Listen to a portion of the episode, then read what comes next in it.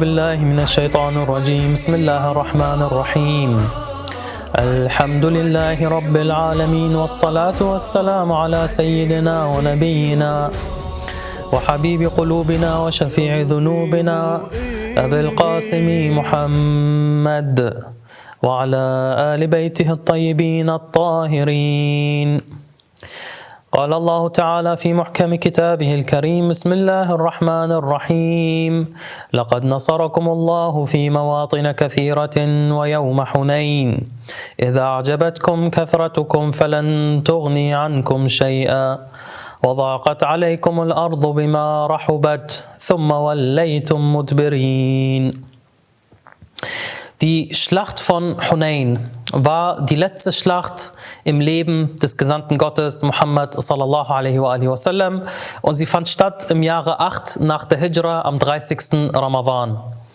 Das war also drei Jahre vor dem Tod des Gesandten Gottes Muhammad sallallahu alaihi wa weil der Prophet starb im Jahre 11 nach der Hijra. Die Schlacht von Hunain war im Jahre 8 nach der Hijra. Im Heiligen Koran sind nur zwei Schlachten namentlich genannt. Einmal die Schlacht von Badr, das heißt die erste Schlacht in der Geschichte des Islams und die Schlacht von Hunain, das heißt die letzte Schlacht im Leben des Gesandten Gottes Muhammad sallallahu alaihi wa und die Schlacht von Badr wurde in Surah 3, Vers 123 erwähnt. Bismillah ar-Rahman ar-Rahim. Laqad nasarakum Allahu bi Badrin wa antum adhilla. Das heißt, Allah subhanahu wa ta'ala hat euch unterstützt oder geholfen am Tage von Badr, als ihr schwach erschien oder als ihr verächtlich erschien. Die Schlacht von Hunain ist die zweite Schlacht, die namentlich im Koran erwähnt wird, wo Allah subhanahu wa ta'ala sagt, Allah hat euch doch an vielen Orten zum Sieg verholfen und auch am Tage von Hunain, als eure große Zahl euch gefiel, euch aber nichts genutzt hat. Die Erde wurde euch eng bei all ihrer Weite, hierauf kehrtet ihr den Rücken zur Flucht. In Surah 9, Vers 25. Die Schlacht von Uhud beispielsweise wurde nicht namentlich im Koran erwähnt, die Schlacht von Khaybar auch nicht. Das heißt, nur die beiden Schlachten Badr und Hunain wurden im Heiligen Koran namentlich erwähnt. Und viele von uns wenn wir sie fragen würden, berichte uns etwas über Badr, sie können mit dem Begriff was anfangen, sie können mit Uhud was anfangen, von Khandaq, Khaybar können viele Schiiten was anfangen. Aber wenn du die meisten Schiiten fragen würdest oder die meisten Muslime fragen würdest, erzähl uns etwas über die Schlacht von Hunain, die im Heiligen Koran erwähnt wird, in Surah 9, Vers 25, dann werden nun die wenigsten wissen, was dort überhaupt vorgefallen ist. Wer hat in der Schlacht von Hunain gekämpft? Wer gegen wen? Wie kam es zustande? Wie kam diese Schlacht zustande? Wer hat den Propheten angegriffen? Wie ist es zu dieser Schlacht gekommen? Da werden nur die wenigsten Muslime darauf eine Antwort haben.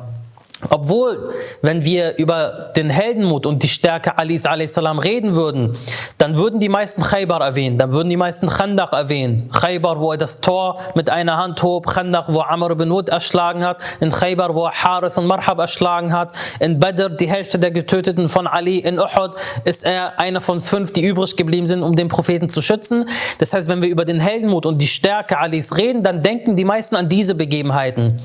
Wobei wir Hunain auf eine Seite packen können und die anderen Schlachten auf der anderen Seite. Das heißt, alles, was wir von Ali a.s. kennen, können wir auf eine Seite packen, aber das, was er in Hunayn geleistet hat, übersteigt alles, was wir bis zuvor gesehen haben von Ali ibn Abi Talib, Weil das, was er am Tage von Hunayn an den Tag gelegt hat, war eine absolute Demontage der gegnerischen Armee. So etwas hat die islamische Geschichte vorher noch nie gesehen. Was Ali a.s. am Tage von Hunayn zustande gebracht hat, sucht in der Geschichte seinesgleichen. Aber leider wissen die wenigsten nur über die Hintergründe dieser Schlacht. Oft hört man ja den Namen Hunain, wenn wir beispielsweise über die Ereignisse von Ashura sprechen, wenn wir die Rede von Imam Zain al-Abidin betrachten, wenn wir Dua al-Nutba lesen, dann lesen wir immer Badr und Hunain, Badr und Hunain. Diese beiden Schlachten werden immer in, in Kombination erwähnt. Deswegen, und darüber haben wir vor einigen Jahren auch äh, ausführlich gesprochen, der Hass gegenüber Imam Amir al-Mu'minin sallallahu wasallamu alayh.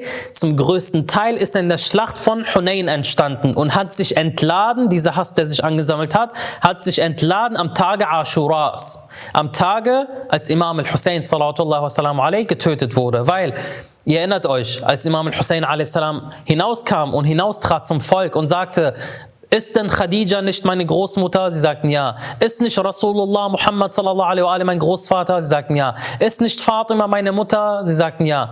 Gibt es denn einen Enkelsohn auf dieser ganzen Welt außer mir? Sie sagten nein. Mit welcher Schuld tötet ihr mich? Habe ich jemanden Unrecht getan? Nein. Habe ich jemanden von euch getötet? Nein.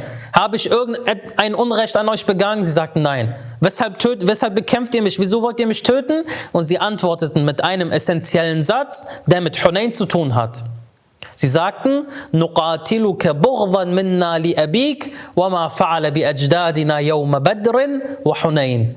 Sie sagten, wir, wir bekämpfen dich aus Groll und aus Hass gegenüber deinem Vater und was er unseren Vorvätern antat am Tage von Badr und Hunayn. Was ist also in Hunayn passiert? dass so viel Hass, so viel Missgunst in den Herzen mancher Menschen war, dass sie dies unbedingt rauslassen mussten am Tage Ashuras an den Sohn von Ali, nämlich Al-Hussein ibn Ali, sallallahu wa Und vor allem, wenn wir schauen würden, wenn wir in der Geschichte analysieren würden, wer die Mörder Imam Husseins war, wer ähm, oder welche Stämme in der Armee von Yazid ibn Muawiyah war, dann sehen wir, dass ein Großteil dieser Leute entweder die Kinder oder die Enkel derjenigen sind, die in Hunayn getötet worden sind. Das heißt, die Armee von Yazid, die Armee von Ibn Ziyad bestand aus einem großen Teil von Leuten, von Enkel oder Kindern derjenigen, die in Hunayn getötet worden sind, aus bestimmten Stämmen. Deshalb wollen wir heute im Allgemeinen über die Schlacht von Hunayn sprechen. Wir wollen über die Umstände sprechen. Wir wollen darüber sprechen, wie es zu dieser Schlacht kam und welche Position Ali ibn Abi Talib sallallahu alaihi hatte und wie dieses Ereignis in den Bittgebeten der Ahlul Bayt erwähnt wurde, beziehungsweise speziell in der Rede von Imam Zain al-Abidin als er im Palast vor Yazid la'anahullah stand. Und das wie gewohnt anhand folgender Punkte. Zum einen, wir sind ja jetzt zu dem Punkt gekommen, wo wir gesagt haben, die, der Friedensvertrag von Hudaybiyah wurde geschlossen. Das heißt, die Muslime und die Mekkaner haben sich auf einen Friedensvertrag von zehn Jahren geeinigt. Wie kam es dann zu der Schlacht von Hunayn überhaupt? Wie kam es dazu, dass der Prophet sallallahu alaihi in Mekka einmarschiert ist und Mekka friedlich übernommen hat? Und als der Prophet Mekka betreten hat, wie hat Abu Sufyan reagiert? Was hat der Prophet sallallahu alaihi mit Abu Sufyan gemacht, mit Wahshi gemacht? Hat er sie getötet? Hat er ihn vergeben? Oder was hat er mit ihnen gemacht? Und als der Prophet sallallahu alaihi Mekka verließ, um nach Hunayn zu gehen, hat er jemanden als Statthalter, als Vertreter hinterlassen oder nicht? Weil das ist eine essentielle Frage. Wenn wir klären können, wen er als Vertreter ähm, gelassen hat, als er Mekka verließ, kann es da sein, dass er keinen Vertreter hinterlässt, wenn er diese Welt verlässt? Viertens, welche zwei arabischen Stämme konnten diesen, diesen Frieden, den die Mekkaner und Medinenser geschlossen haben, beziehungsweise dass der Prophet sallallahu alaihi Mekka erobert hat, welche zwei Stämme konnten dies nicht ertragen und haben Muhammad sallallahu alaihi den Kampf und den Krieg erklärt? Und wie ist es zu der Schlacht gekommen? Was war die Rolle von Imam Amir al-Mu'minin, Wie viele Muslime sind zur Schlacht gegangen? Wie viele von den Gegnern haben sich dem entgegengestellt? Wie viele sind weggerannt? Wie viele sind geblieben? Was war die Rolle von Ali a.s.? Und zu guter Letzt, wie die Ahlul Bayt a.s. diese Schlacht oder dieses Ereignis von Hunayn in ihren Bittgebeten aufgenommen haben. Wie wir gesagt haben, der Prophet sallallahu alaihi wa hat in, ja, im Jahre 6 nach der Hijra den Vertrag von Hudaybiyah geschlossen. Ihr erinnert euch, Teil des Vertrags von Hudaybiyah war, dass die Muslime und die Mekkaner für zehn Jahre Frieden schließen. Das heißt, keiner rührt den anderen an, keiner tötet den anderen, keiner verletzt den anderen. Das war eines der Punkte, was in Hudaybiyah geschlossen wurde. Nachdem aber dieser Vertrag geschlossen wurde, kam es zu einer Schlacht in Mu'ta. In dieser Schlacht von Mu'ta starb oder wurde Märtyrer ähm, Ja'far äh, al-Tayyar beispielsweise, der Bruder von Imam Ali a.s. oder aber Zayd ibn Haritha wurde ebenfalls Märtyrer in der Schlacht von Mu'ta und das war eines der blutigsten Kämpfe zu den Lebzeiten des Gesandten Gottes Muhammad sallallahu alaihi wa alaihi. Die Quraysh haben gesehen, okay, wir haben vor einiger Zeit mit den Muslimen einen Friedensvertrag geschlossen, dass sie uns nicht angreifen. Wieso? Weil wir Angst vor ihnen hatten. Wir dachten, sie sind stark, sie könnten uns überfallen, sie könnten uns bezwingen. Also haben wir einen Friedensvertrag geschlossen. Oder wir haben dem zugestimmt, als der Prophet dies vorgeschlagen hat. Jetzt, einige Monate später, sehen wir, dass die Muslime in Mu'ta besiegt worden sind. Das heißt, sie sind wohl doch nicht so stark, wie wir gedacht haben. Wenn sie dort bezwungen worden sind, wenn so viele von ihnen gestorben sind. Es ist vielleicht der richtige Zeitpunkt, sie anzugreifen, weiter zu schwächen, die Muslime zu töten, um sie dann bezwingen zu können. Das heißt, die Quraysh haben dann den Friedensvertrag von Hudaybiyah gebrochen, nachdem sie gesehen haben, dass die Muslime in Mu'tah, in der Schlacht von Mu'tah, verloren haben. Was haben sie gemacht? Sie haben in der Nacht die Muslime in Mekka getötet, systematisch. Haben sie angefangen, die Muslime abzuschlachten. Wen speziell? Der Stamm von Banu Khuza'a. Banu Khuza'a war ein Stamm von den Muslimen, Anhänger des Propheten sallallahu alaihi die von den Mekkanern auf brutalste Weise niedergemetzelt wurden. Der Prophet sallallahu alaihi wa war zu jener Zeit noch in Medina. Die Nachricht kam zu ihm, O Gesandter Gottes, wir haben doch den Friedensvertrag geschlossen. Er sagte, ja, die Muslime, die Gefährten sagten, aber die Mekkaner haben angefangen, die Muslime zu töten. Wen haben sie getötet? Banu Khuza'a wurde komplett niedergemetzelt von den Mekkanern. Und der Prophet sallallahu alaihi sagte, okay, wir haben es auf alle erdenklichen Arten und Weisen probiert. Wir haben einen Friedensvertrag mit denen geschlossen. Sie haben sich nicht dran gehalten. Sie haben Muslime getötet. O ihr Muslime Medinas, wer ist bereit mit mir zu kommen? Wir marschieren jetzt in Mekka ein und wir erobern Mekka, sodass Mekka ein für alle Mal unter unserer Herrschaft steht. Der Prophet sallallahu alaihi hatte ursprünglich gar nicht vorgehabt, Mekka zu erobern. Er hat erstmal gesagt, vom Jahre 6 nach der Hijra bis 16 nach der Hijra gibt es einen Friedensvertrag.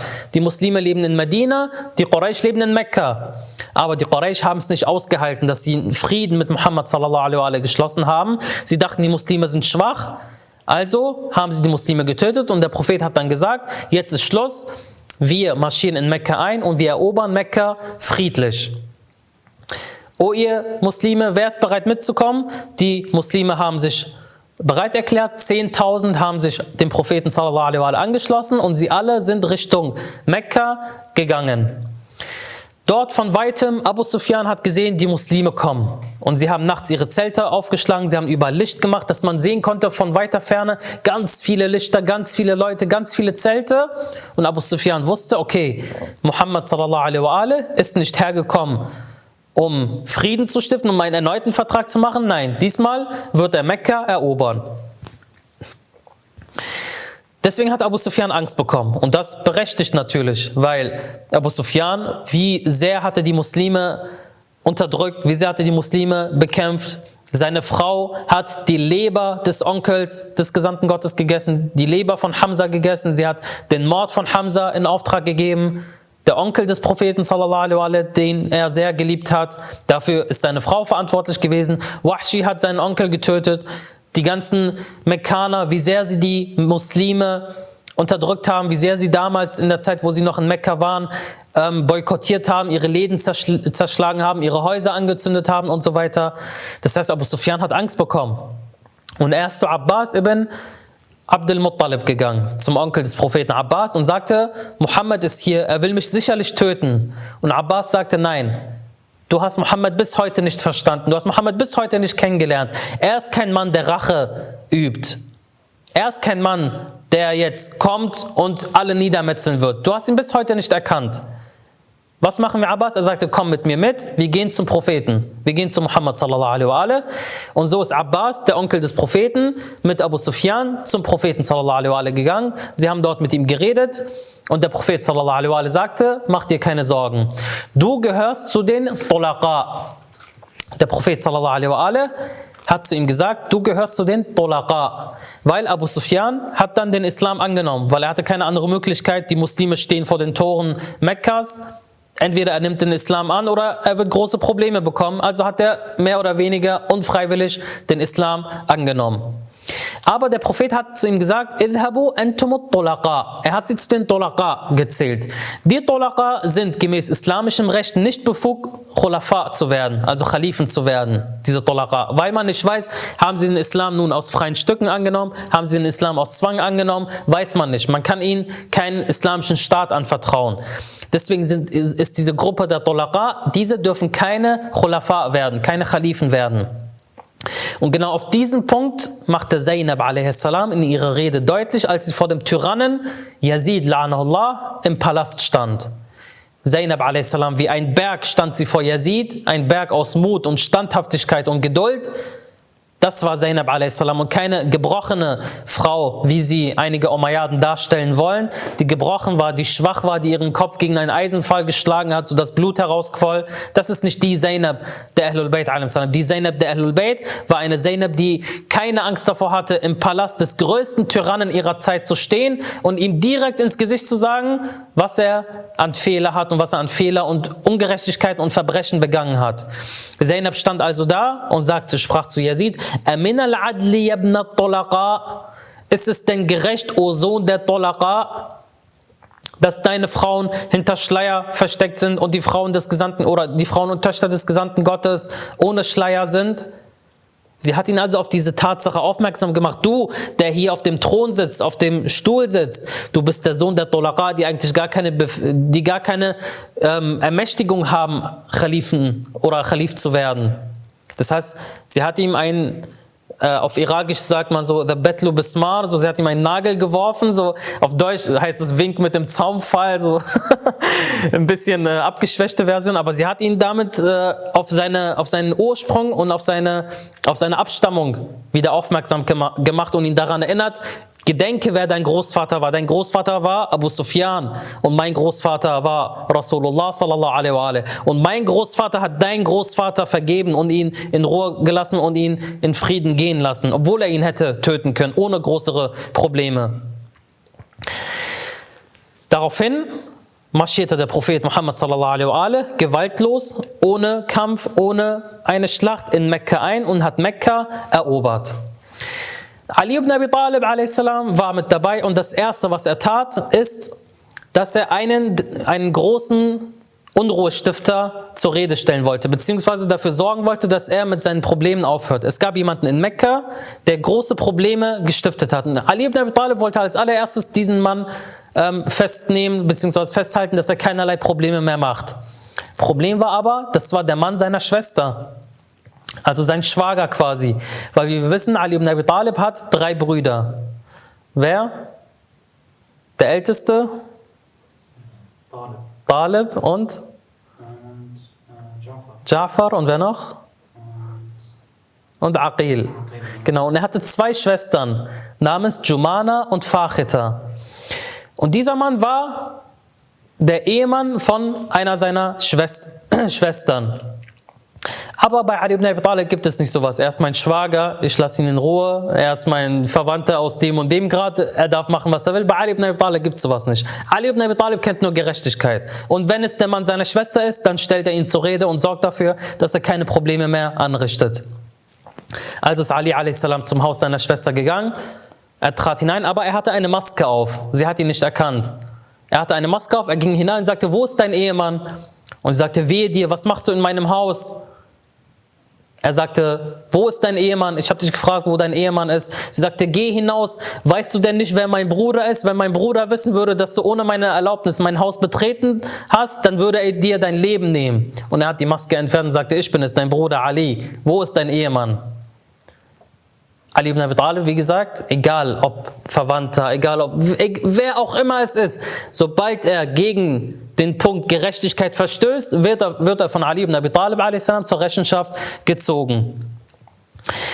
Die Mekkaner haben sich versammelt. Der Prophet sallallahu alaihi ist mit den Muslimen hineinmarschiert. Er hat Bilal aufgefordert, den Adhan zu rezitieren. Er hat die Mekkaner versammelt und hat ihnen gesagt, oh ihr Menschen, was dachtet ihr über mich, als ich nach Mekka kam?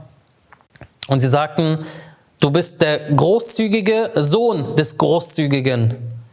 Und daraufhin sagte der Prophet sallallahu alaihi O ihr Mekkaner, und jetzt muss man wirklich die Großzügigkeit des Propheten sallallahu alaihi hier betrachten und die Barmherzigkeit des Gesandten Gottes. All diese Jahre, all dieser Schmerz, all diese Leid, all diese Qualen, die die Muslime auf sich genommen haben, All das trat in Erinnerung des Propheten sallallahu alaihi wa als er plötzlich Abu Sufyan vor sich sah, Wahshi vor sich sah, die anderen, die ihn Unrecht und Leid zugefügt haben, aber sein Herz pochte die Worte Allah subhanahu wa ta'ala, وَمَا أَرْسَلْنَاكَ إِلَّا رَحْمَةً لِلْعَالَمِينَ Und wir haben dich nicht entsandt, außer als Barmherzigkeit für die Welten. Daraufhin, die Mekkaner waren versammelt der Prophet sallallahu alaihi sagte, O ihr Mekkaner, ich sage zu euch das, was Yusuf zu seinen Brüdern sagte, als er, als er sie wieder gesehen hat. Euch allen sei vergeben. Rasulullah sallallahu alaihi, hat daraufhin allen Mekkanern vergeben und sie in Ruhe gelassen. Es gab, und er hat auch allen angeordnet, dass keiner jemanden anrühren darf, dass keiner jemanden Unrecht zufügen darf, dass keiner jemanden töten darf von den Mekkanern und so weiter. Und er hat die Muslime oder er hat Mekka friedlich eingenommen und das war im Jahre 8 nach der Hijra. Daraufhin sagte der Prophet sallallahu alaihi wa alaihi, O Ali, lass uns die Kaaba von den Götzen befreien und Ali a.s. stieg auf den Schultern des Gesandten Gottes sallallahu alaihi wa alaihi. Sie haben Hubal zerstört, der Götze der Quraysh, Hubal, Lat, Uzza und so weiter. Die ganzen Götzen der Quraysh wurden von der Kaaba gereinigt. Genauso wie Ibrahim a.s. damals die Kaaba gereinigt hat von den Götzen, hat Ali ibn Abi Talib und Rasulullah sallallahu alaihi wa alaihi die Kaaba von den Götzen gereinigt. Sodass Ali a.s. auch später oder in, in, einem Gedicht heißt es, ähm, das ihm zugeschrieben wurde, ich weiß nicht, was mich glücklicher stimmt. Die Tatsache, dass ich auf den Schultern von Rahmatan lil Alamin saß oder dass ich unter Rabbul Alamin war, als er die, als er die Götzen zerstört hat. Der Prophet also hat allen deutlich gemacht, euch allen sei vergeben, wir haben Mekka friedlich erobert, wir leben jetzt alle hier gemeinsam. Bis hierhin war alles in Ordnung. Bis hierhin gab es keinerlei Probleme, alles war gut. Zwei Stämme konnten sich aber damit nicht abfinden. Sie konnten es nicht ertragen, dass Muhammad sallallahu alaihi und die Muslime allgemein Mekka friedlich erobert haben. Sie haben gesagt, Mohammed will das ganze Gebiet kontrollieren. Zuerst hat er Medina erobert, hat sich dort viele Anhänger gesammelt und jetzt hat er Mekka erobert. Bald gehört ihm das ganze Reich. Das dürfen wir nicht zulassen. Zwei Stämme haben rebelliert. Und das war zum einen der Stamm Thaqif und der Stamm Hawazim. Diese beiden Stämme gehörten zu den stärksten und einflussreichsten Stämmen dieser Zeit. Thaqif Mukhtar al-Thaqafi ist jedem ein Begriff der Rächer Imam Husseins der alle, die an dem Mord Imam Husseins beteiligt waren, später getötet hat. Umar ibn Sa'ad, Shimr ibn Dhiljawshan ibn Ziyad und so weiter hat alle Mukhtar al-Thaqafi später getötet. Oder aber Hajjaj ibn Yusuf al-Thaqafi, das war ein Tyrann, der die Ahlul Bayt gehasst hat, der jeden, der Muhammad Ali Fatima hieß, getötet hat oder Hassan Hussein äh, geheißen hat, der hat sie allesamt getötet. Das war Hajjaj bin Yusuf Thaqafi. Das heißt, der Stamm Thaqafi oder Mughira bin Shu'ba gehörte auch zu den Thaqafis. Der Stamm Thaqafi hat einige große, furchtlose, starke Kriege hervorgebracht. Genauso wie der Stamm Hawazim. Diese beiden haben gesagt, wir geben uns nicht damit zufrieden, dass nun Muhammad Mekka friedlich erobert hat. Wir müssen etwas dagegen unternehmen. Also haben sich diese beiden Stämme zusammengetan, um die Muslime ein für alle Mal zu zerstören. Sie haben gesehen, okay, der Prophet hat Einfluss, der Prophet hat mehr Gebiete erobert, wir müssen jetzt etwas dagegen tun. Der Prophet sallallahu hat dies erfahren. Er hat gesehen, dass der Stamm Thaqafi, großer Stamm, dass der Stamm Hawazim, ebenfalls ein großer Stamm, beide sich zusammengetan haben, um die Muslime anzugreifen, um die Muslime zu töten. Daraufhin hat er eine Streitmacht gebildet zur Verteidigung. 10.000 Leute aus Medina und 2.000 aus Mekka haben sich dem angeschlossen. Das heißt, wie viele Soldaten hatte der Prophet insgesamt? 12.000, richtig, ihr könnt noch Mathe. 12.000 Leute oder 12.000 Gefährten hatte der Prophet sallallahu alaihi als Streitmacht formiert. Aber diese Stämme hatten drei unbeschreiblich starke Krieger hervor, hervorgebracht, vor denen viele Angst hatten. Drei Krieger, die unbesiegbar waren, die furchtlos waren, die jeden Kampf und jeden Krieg bezwungen haben und die unbesiegbar waren. Drei Krieger, das war zum einen Malik ibn Auf al-Nasri, Uthman ibn Abdullah und Abul Jardal. Diese drei Krieger waren ungeschlagen und unbezwungen in den Kriegen und in den Kämpfen und von denen hatten die Muslime Angst. Und sie selber, also diese, diese Stämme und diese Leute, diese drei Krieger haben gesagt, wir drei könnten es mit der gesamten Armee Muhammad aufnehmen. Wir drei könnten die gesamte Armee Mohammeds zerschlagen. Ja, vor einer Person müssen wir uns vor Acht nehmen und das ist Ali ibn Abi Talib. Sie wussten es schon, weil der Ruf von Ali ibn Abi Talib ist ihm schon vorausgeeilt. Sie haben gesagt, okay, wir haben gesehen oder wir haben gehört, was Ali in Badr gemacht hat, in Uhud, in Khandaq, in Khaybar. Das haben wir alles mitbekommen. Deswegen, wenn wir es schaffen, nur Ali zu bezwingen, haben wir die Armee Mohammeds gebrochen. Ali a.s. war die einzige ernstzunehmende Gefahr in der Armee von Muhammad sallallahu alaihi wasallam. Und sie haben gesagt, wenn wir es nur schaffen, Ali, Sohn des Abu Talibs, zu bezwingen, dann haben wir die Armee Muhammads zerstört. Das war deren Ziel quasi. Als der Prophet sallallahu alaihi wa nun Mekka verließ, um nach Hunain zu gehen, hat er einen Statthalter hinterlassen, hat er einen Nachfolger hinterlassen. Wieso erwähnen wir diesen Punkt? Weil, wenn der Prophet oder wenn wir erfahren und wenn die Geschichte uns zeigt, dass der Prophet immer einen Stellvertreter, einen, einen Khalifen quasi hinterlassen hat, wenn er einen Ort verlassen hat, wie kann es dann sein, dass er diese Welt verlässt, ohne einen Khalifen zu hinterlassen? Genauso wie manche Gelehrte und Dichter sagen, als Muhammad Mekka verließ und nach Hunain ging, hat er einen Statthalter, hat einen Nachfolger eingesetzt. Wie kann es dann sein, dass er diese Welt verlässt und zu Allah geht, aber keinen Khalifen hinterlässt? Das ist eine Ungerechtigkeit und ein, ja, eine Ungerechtigkeit, die man dem Propheten sallallahu alaihi antut, wenn man sagt, er hat diese Welt verlassen, ohne einen Khalifen zu hinterlassen. Als der Prophet Mekka verließ, hat er Etad bin Usaid als Vertreter in Mekka hinterlassen. Also sind 12.000 Muslime marschiert nach Hunain und 4.000 der anderen Stämme haben sich formiert, um gegen die Muslime zu kämpfen. 12.000 Muslime gegen 4.000 der anderen Stämme. Wir erinnern uns, wir gehen nochmal die Schlachten durch. Im Badr, wie viele Muslime gab es in Badr? 313 gegen 950.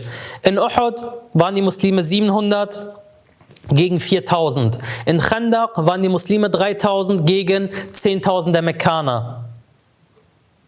Jetzt waren die Muslime in solch einer Überzahl, sie waren 12.000 und kämpften gegen 4.000. Das heißt, sie waren dreimal so viel wie die gegnerische Armee. Und Allah subhanahu wa ta'ala sagt, لَقَدْ نَصَرَكُمُ اللَّهُ فِي مَوَاطِنَ كَثِيرًا وَيَوْمَ حُنَيْنَ Allah subhanahu wa ta'ala hat euch hat euch doch an vielen Orten zum Sieg verholfen und auch am Tage von Hunain, auch da hat euch zum Sieg verholfen. Als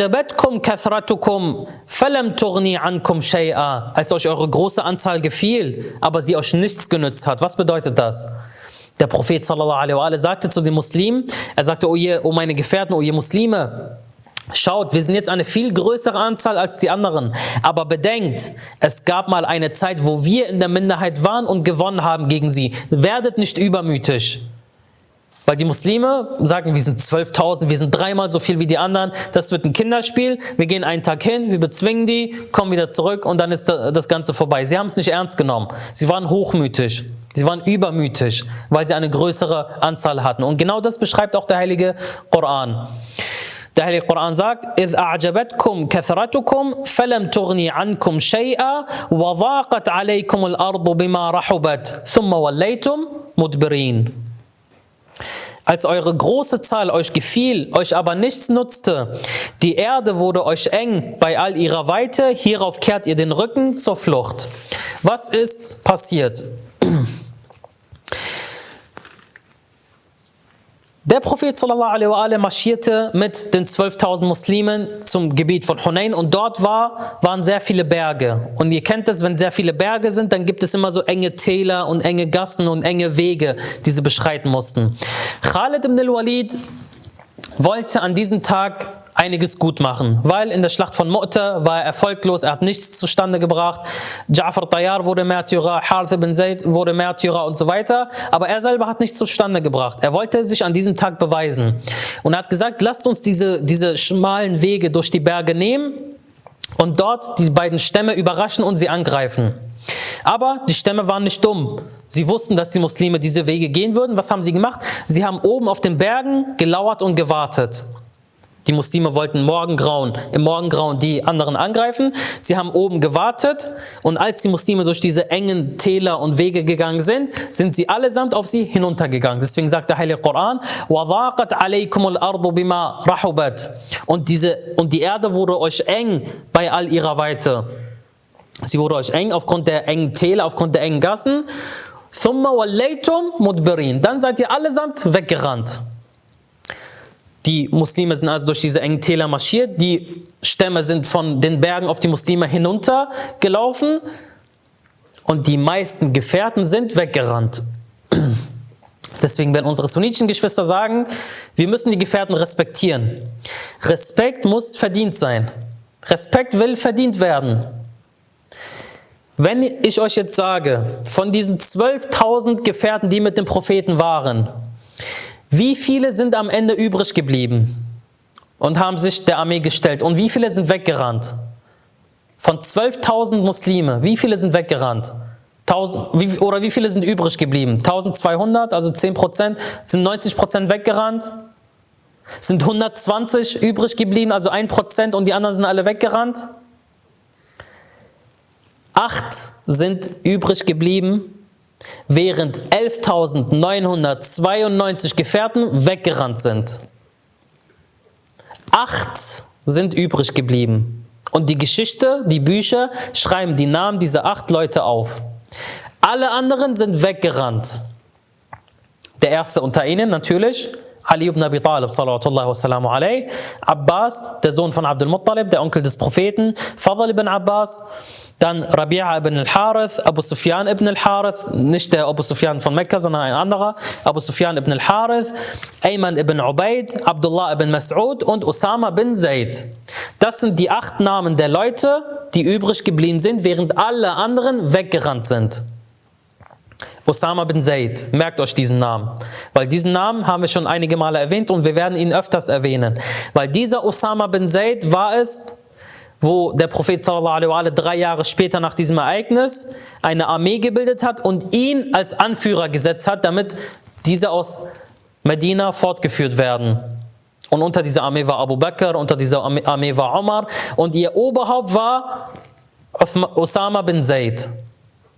Jetzt mag man sich fragen, wie ein, ein Osama bin Zaid, jemand, der 18 Jahre alt war, wird als Anführer einer Armee gestellt, wo Abu Bakr und Omar und andere große Gefährten waren.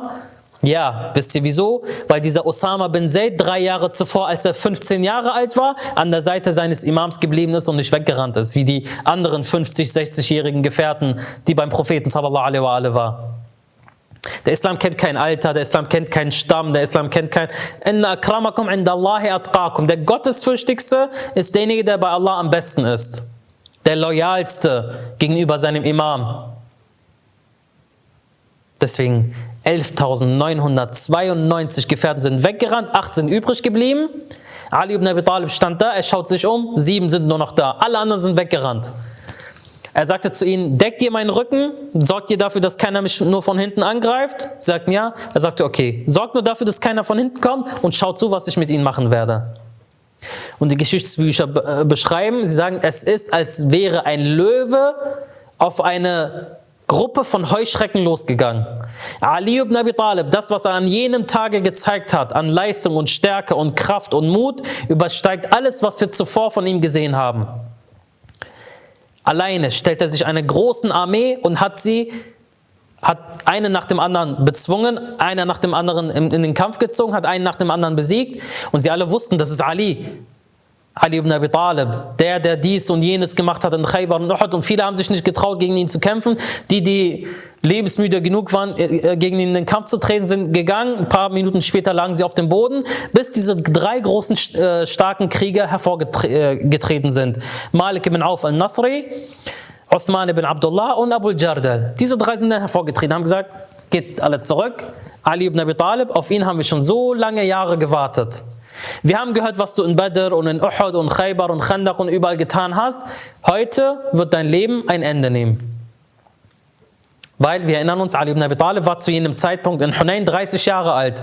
In Badr war er 24. In Uhud war er 25. In Khandaq war er 27. Als Hudaybiyah geschlossen wurde, war er, war er 28. In Khaybar war er 29. Hunayn war er 30 Jahre alt. Das heißt, einige der größten Stationen im Leben von Imam Amir al-Mu'minin war in seinen 20ern.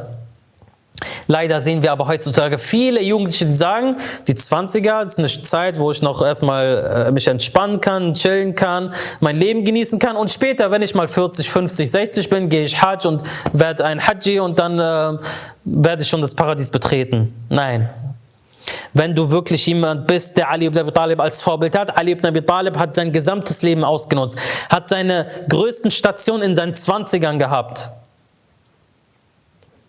Das heißt, wenn wir wirklich Ali ibn Abi Talib als Vorbild nehmen, unsere Leistung, unsere Stärke, das, was wir für unser Leben als Fundament aufbauen, ist unsere, in unseren jungen, in unseren früheren Jahren. Nicht, wenn wir erst 50, 60, 70 sind. Wer sagt überhaupt, dass wir so lange leben? Deswegen Ali ibn Abi Talib in diesem Alter, 30 Jahre alt war er, hat sich gegen diese drei starken Krieger gestellt und sie haben gesagt, wir sind jetzt diejenigen, die dich bekämpfen werden. Ali ibn Abi Talib trat hervor und er hatte diesmal zwei Schwerter mit dabei. Er sagte, ihr, ihr wollt mich bekämpfen? Sie sagten, ja, tretet hervor. Sie traten hervor. Die Geschichtsbücher, die Gefährten beschreiben, mit beiden Schwertern hat er gegen beide gleichzeitig gekämpft und beide gleichzeitig niedergestreckt. Zwei der größten Krieger der feindlichen Armee hat Ali ibn Abi Talib alleine gleichzeitig niedergestreckt. Und die Armee hat Angst bekommen, weil das waren ihre zwei größten Krieger, die sie hatten. Und der andere war auch noch da. Das waren ihre größten Anführer, die sie da hatten. Und sie sehen plötzlich, wie ein Mann beide auf einmal erledigt. Sie haben Angst bekommen. Ali ibn Abi Talib hat die Flagge, hat den Banner des Islams geholt, ist mit den Gefährten, O Gesandter Gottes, hier, bitteschön. Wo war Abu Bakr, wo war Omar, wo war Uthman, wo waren die anderen Gefährte? Keiner von ihnen wird hier erwähnt. Wieso? Weil sie zu denjenigen gehört haben, die weggerannt sind. Deswegen sagen wir, Respekt muss verdient werden. Es reicht nicht aus zu sitzen und sagen, ich bin der größte Gläubige, ich liebe den Propheten, in meinem Herzen ist etwas, was keiner beschreiben kann. Aber in, ich bin in jeder Schlacht weggerannt, ich habe nichts Sinnvolles für den Islam gemacht, ich habe nichts hervorgebracht für die Muslime und für den Islam, ich habe in keiner Weise den Propheten unterstützt. Während Ali ibn Abi Talib, wenn wir seine Vorzüge erwähnen, dann erwähnen wir Badr, Uhud, Khandaq, äh, Khaybar, Hunayn und so weiter und so fort. Überall war Ali präsent. Überall war Ali derjenige, der die erste Position eingenommen hat. Deswegen, wenn wir über die Vorzüge Alis sprechen, dann ist es nichts, was wir von uns ausnehmen, sondern all das beweist oder all das bezeugt die Geschichte. Weil als die Gefährten weggerannt sind und Ali und die anderen übrig geblieben sind, hat Abu Sufyan zum Beispiel gesagt, die Zeit Mohammeds ist vorbei, die Magie Mohammeds ist vorbei. Andere Gefährten haben gesagt, okay, das war's, der Islam ist jetzt zu Ende, sie werden jetzt alle getötet und so weiter. Plötzlich kam Ali ibn Abi Talib zurück mit dem Sieg in der Hand. Deswegen, der Islam setzt auf Qualität, nicht Quantität. Niemals darf man sich von der Anzahl täuschen lassen. Ja, manchmal ist der Feind übermäßig groß und mit einer Vielzahl ausgestattet und wir sind nur wenige, aber der Glaube an Gott, die Qualität derjenigen, die arbeiten, das, ist, das sorgt dafür, dass du einen Sieg erringen kannst, auch wenn dein Gegner in einer großen Überzahl ist. Das ist das, was uns die Geschichte immer wieder lehrt. Deswegen, der Koran erwähnt diese Begebenheit von Badr und er erwähnt so als auch die Begebenheit von Hunayn. Aber nicht nur der Koran erwähnt sie, sondern auch die Ahlul Bayt, salatullah wa salamu alayhim ajma'in. In Dua Nutba wird beispielsweise dieses Ereignis erwähnt, Dua Nutba ist ein Gruß oder ein Bittgebet an den Imam der Zeit, Al-Mahdi al-Muntadhar, Ajalallahu Faraj sharif was man immer freitags rezitiert. Und derjenige, der die Möglichkeit hat, soll wirklich immer freitags Dua Nutba rezitieren. Seht es als euren persönlichen Gruß an den Imam der Zeit, Al-Mahdi al-Muntadhar, Ajalallahu Faraj sharif Dua Nutba, worin es heißt, Aina al-Hassan, Aina al-Hussein, worin es wirklich zahlreiche schöne Lehren gibt in diesem reinen Bittgebet. Oder aber die Rede von Imam Zain al-Abidin Ali ibn al-Hussein in dem Palast von Yazid la'anahullah als Imam Zain al-Abidin die Kanzel stieg. Ihr kennt die Geschichte, ich werde sie jetzt nicht komplett wiederholen. Und dann anfing, wisst ihr denn nicht, wer ich bin? Ich bin der Sohn von Mekka und Minna, ich bin der Sohn von Safa und Marwa, ich bin der Sohn desjenigen, ich bin der Sohn von Sidrat al-Muntaha, ich bin der Sohn, der, der auf dem Burak gestiegen ist, ich bin der Sohn von Muhammad al-Mustafa, ich bin der Sohn von Ali al-Murtada, ich bin der Sohn desjenigen, der mit den zwei Speeren gekämpft hat, mit den zwei Schwertern gekämpft hat, bis er dann sagte, ich bin der Sohn desjenigen, der in Badr und Hunayn gekämpft hat. Und es ist, als würde er Yazid daran erinnern, wisst ihr, wer mein Vater war? Mein Vater war derjenige, der in Badr war. Mein Vater war derjenige, der in Hunayn war. Deshalb Ali ibn Abi Talibs Performance, Ali ibn Abi Talibs Leistung, eine der stärksten oder die stärkste Leistung überhaupt, die er gezeigt hat, war in der Schlacht von Hunayn, wo er nahezu fast alleine oder mit einer kleinen Gruppe eine solch große Armee bezwungen hat, beziehungsweise sie zur Flucht geschlagen hat, indem er ihre größten und stärksten Anführer besiegt hatte. Und wir nähern uns in unserer Vortragsreihe dem Tod des Gesandten Gottes, Muhammad sallallahu alaihi wa alaihi. Das heißt, es bleiben nicht mehr viele Ereignisse bis zum Ableben des Propheten. Inshallah werden wir in der nächsten Lektion über das Ereignis von Mubahala sprechen. Auch eines der schönsten Ereignisse im Leben von Imam Amir al-Mu'minin a.s., wo der Heilige Koran ihn selber als Nefs von Rasulullah bezeichnet.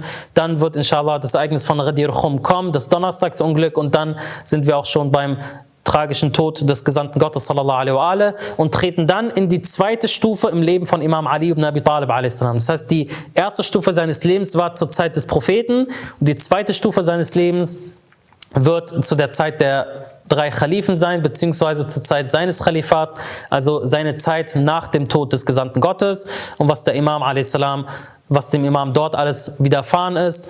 وآخر دعوانا أن الحمد لله رب العالمين وصلى الله على محمد وآل بيته الطيبين الطاهرين